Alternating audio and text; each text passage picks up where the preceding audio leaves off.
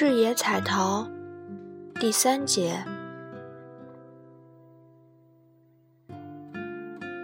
菊治把智野陶罐带回家后，依然插上白玫瑰和浅色石竹花。菊治觉得，太田夫人辞世后，自己才开始爱上了她。他总是被这种心情困扰着，而且，他感到自己这份爱，还是通过夫人的女儿文子的启示，才确实领悟过来的。星期天，菊治试着给文子挂个电话，还是一个人在家吗？是的，实在太寂寞了。一个人住是不行的，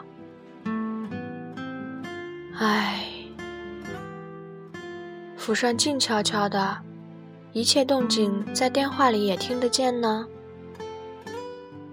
文子莞尔一笑，请位朋友来陪住，怎么样？可是我总觉得别人一来，家母的事就会被人家知道。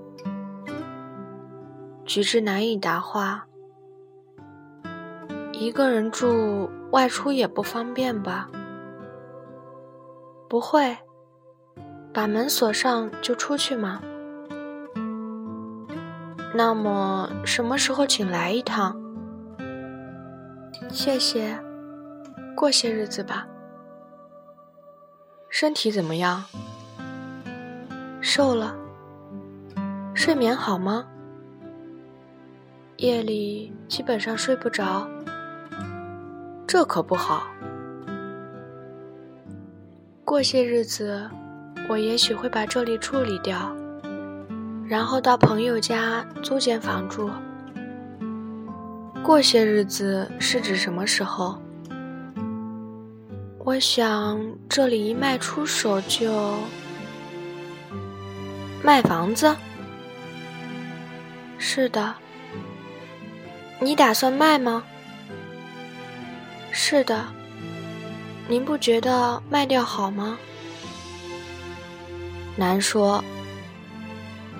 是啊，我也想把这栋房子卖掉。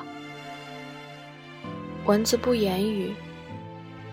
微微，这些事在电话里没法谈清楚。星期天我在家，你能来吗？好。你送的制野罐，我插了洋花。你若来，就请你把它当水罐用。点茶，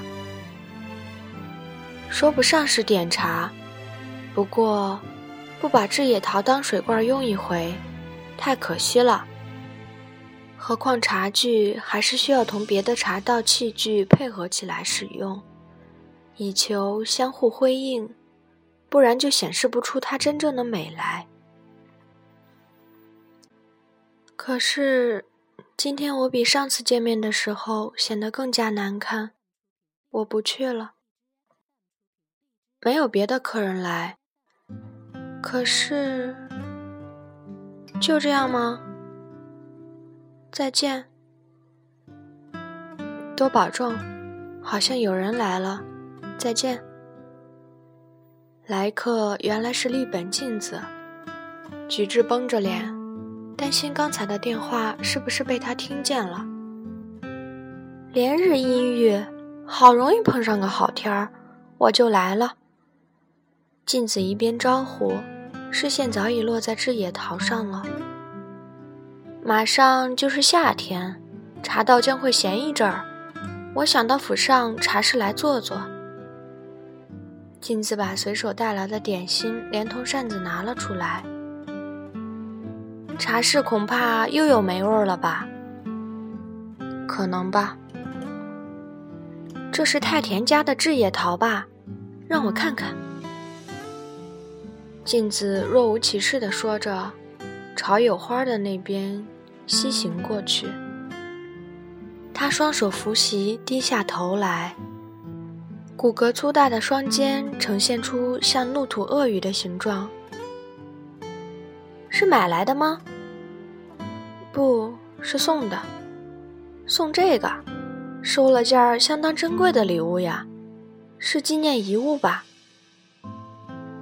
镜子抬起头，转过身来说：“这么贵重的东西，还是买下来好，不是吗？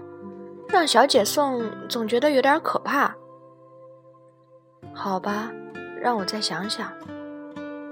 请这么办吧，太田家的各式各样的茶具都弄来了，不过都是令尊买下来的，即使在照顾太田太太以后也……这些事我不想听你说。好好，镜子说着，突然轻松地站起身来，传来了他在那边同女佣说话的声音。他套上烹饪服走了出来。太田太太是自杀吧？镜子突然袭击似的说：“不是。”哦，我一听说就明白了，那个太太身上总飘忽着一股妖气。镜子望了望菊治，令尊也曾说过，那太太是个很难捉摸的女人。虽然以女人的眼光来看，又有所不同。怎么说呢？他这个人嘛，总是装出一副天真的样子，跟我们合不来，黏糊糊的。希望你别再说死人的坏话了。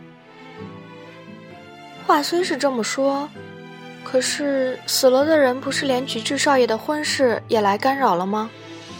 就说令尊吧。也被那个太太折磨得够苦的了。菊治心想，受苦的恐怕是你镜子吧。父亲与镜子的关系只是短暂的玩玩罢了，虽然不是由于太田夫人使镜子怎么样，可是镜子恨透了直至父亲过世前还和父亲相好的太田夫人。像菊治少爷这样的年轻人。是不会懂得那个太太的，她死了反而更好吧，这是实话。菊治不加理睬，把脸转向一边儿。连菊治少爷的婚事他都要干扰，这怎么受得了？他肯定觉得难为情，可又按捺不住自己的妖性才寻死的。像他这种人，大概以为死后还能见到令尊呢。菊治不禁打了个寒战。镜子走下庭院，说：“我也要在茶室里镇定一下心神。”菊治纹丝不动，久久地坐在那里赏花。洁白与浅红的花色，与枝叶桃上的釉彩浑然一体，恍如一片朦胧的云雾。他脑海里浮现出蚊子独自在家里哭倒的身影。智野彩陶第三节到此结束，感谢您的收听。